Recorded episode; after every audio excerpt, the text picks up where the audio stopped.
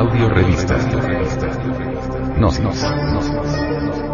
Edición 186 noviembre del 2009.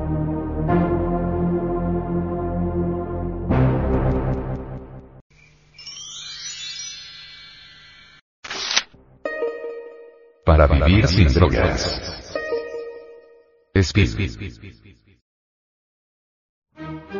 Cierta revista científica informa que la metanfetamina o speed fue sintetizada por primera vez en 1919 y su uso en medicina comenzó en 1939. Con el tiempo se ha convertido en una droga de abuso ya que se trata de un derivado anfetamínico, más potente que la propia anfetamina, fácilmente sintetizable en laboratorios clandestinos a partir de la efedrina. En la calle es más conocida como Speed, o ICE, donde se vende en forma de base libre de hidroclorido de metanfetamina más pura y se consume generalmente fumada. Metanfetaminas. La intoxicación por metanfetamina es similar a la que se puede observar con la anfetamina o alguno de sus análogos. Se caracteriza por una hiperactivación del simpático mimética con enrojecimiento facial sudación, taquicardia, que puede desembocar en arritmias con riesgo vital, hipertensión, posible origen de hemorragias cerebrales.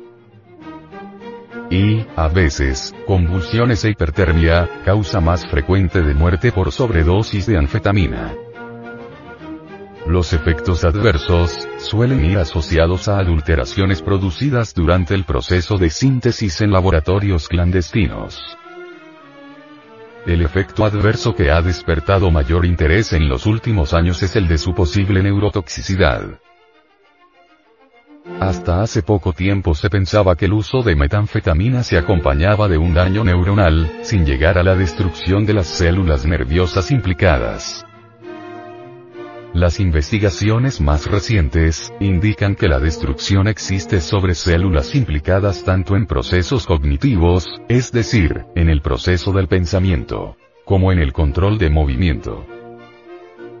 Los investigadores concluyen que el daño producido a largo plazo por el consumo de metanfetamina es mucho mayor que el que inicialmente se creyó, como demuestra la resonancia magnética no solo mata las terminaciones nerviosas de las células dopaminérgicas, sino que también mata otras células nerviosas que producen otros neurotransmisores. El consumo de metanfetamina por dos años y medio, equivale al envejecimiento de 25 años por parte del usuario. También causa daños dermatológicos y la caída de los dientes. El daño cerebral que se produce es igual al del Alzheimer. Además provoca comportamiento psicótico. Alucinaciones. Paranoia. Envejecimiento y luego la muerte. Lo que hace más peligrosa a esta droga es que puede ser consumida de diversas formas como fumada, inhalada, inyectada y masticada, solo hace falta que se pruebe por segunda vez para generar una adicción. Que resulta muy difícil de controlar. Algunos datos estadísticos demuestran que más del 70% de los jóvenes que consumen esta droga no mantienen una buena relación con sus padres, y que el 90% de las mujeres que consumen esta droga, terminan ejerciendo la prostitución para poder pagar por esta terrible adicción. Busquemos la causa intrínseca del flagelo de la drogadicción. Hoy en día a los padres de familia y a los maestros, lo único que les interesa es que los alumnos y alumnas hagan una carrera, que se vuelvan médicos, abogados, ingenieros, empleados de oficina, es decir, autómatas vivientes y que luego se casen y se conviertan además en máquinas de hacer bebés, y eso es todo. Cuando los muchachos o muchachas quieren hacer algo nuevo, algo distinto, cuando sienten la necesidad de salirse de ese armazón, prejuicios, hábitos anticuados, disciplinas, tradiciones de familia o nación, etc. Entonces los padres de familia aprietan más los grilletes y dicen al muchacho o a la muchacha. No hagáis eso.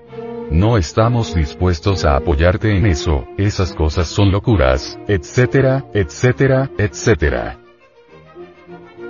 Total el muchacho o la muchacha está formalmente preso dentro de la cárcel de condicionamientos, tradiciones, costumbres impuestas porque sí, ideas decrépitas, etc.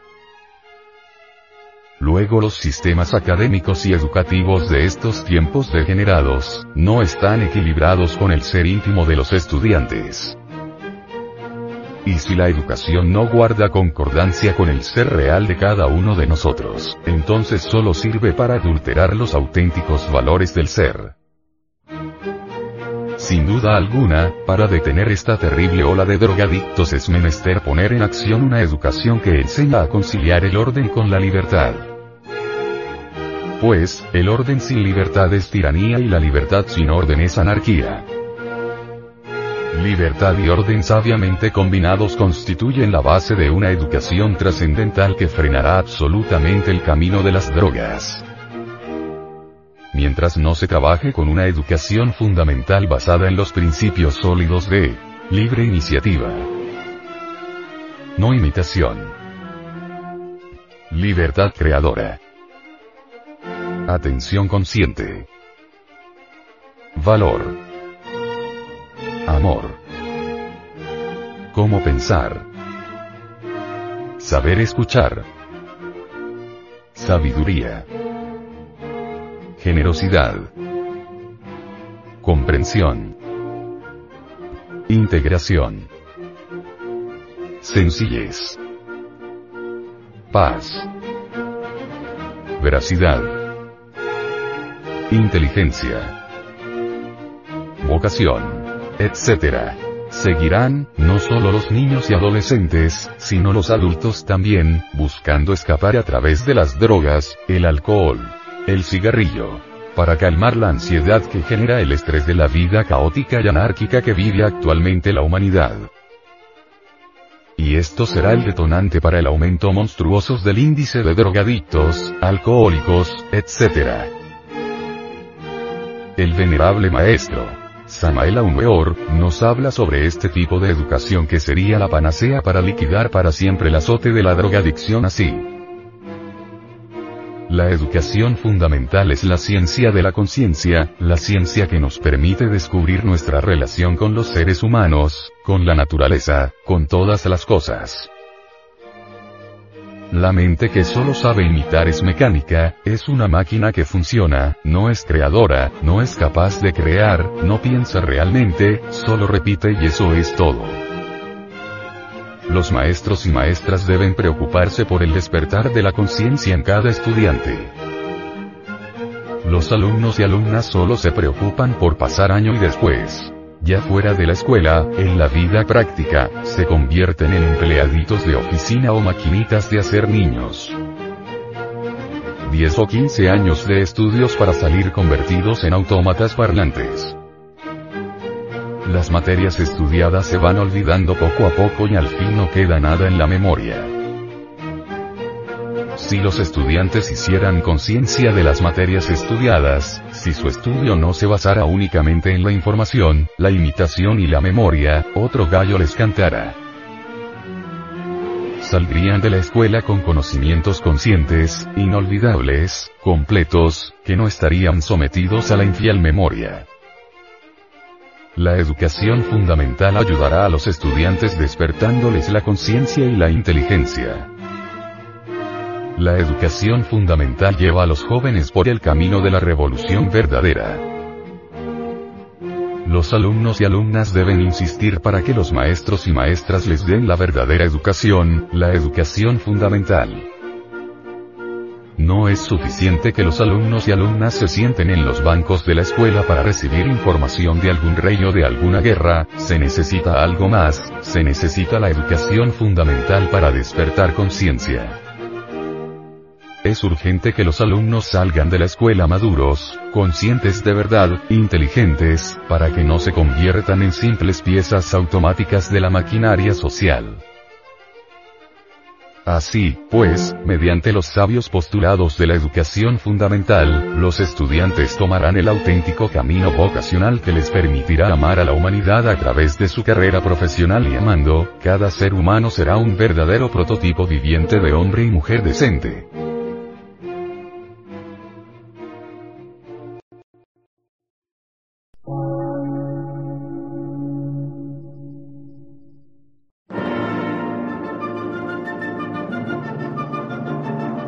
Gnóstica, transmundial. Por una nueva civilización y una nueva cultura, sobre la faz de la Tierra.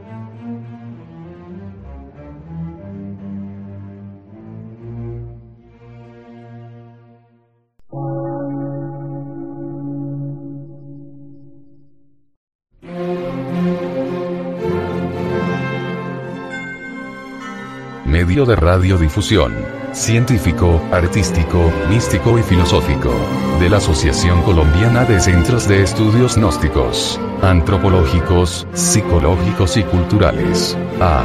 C.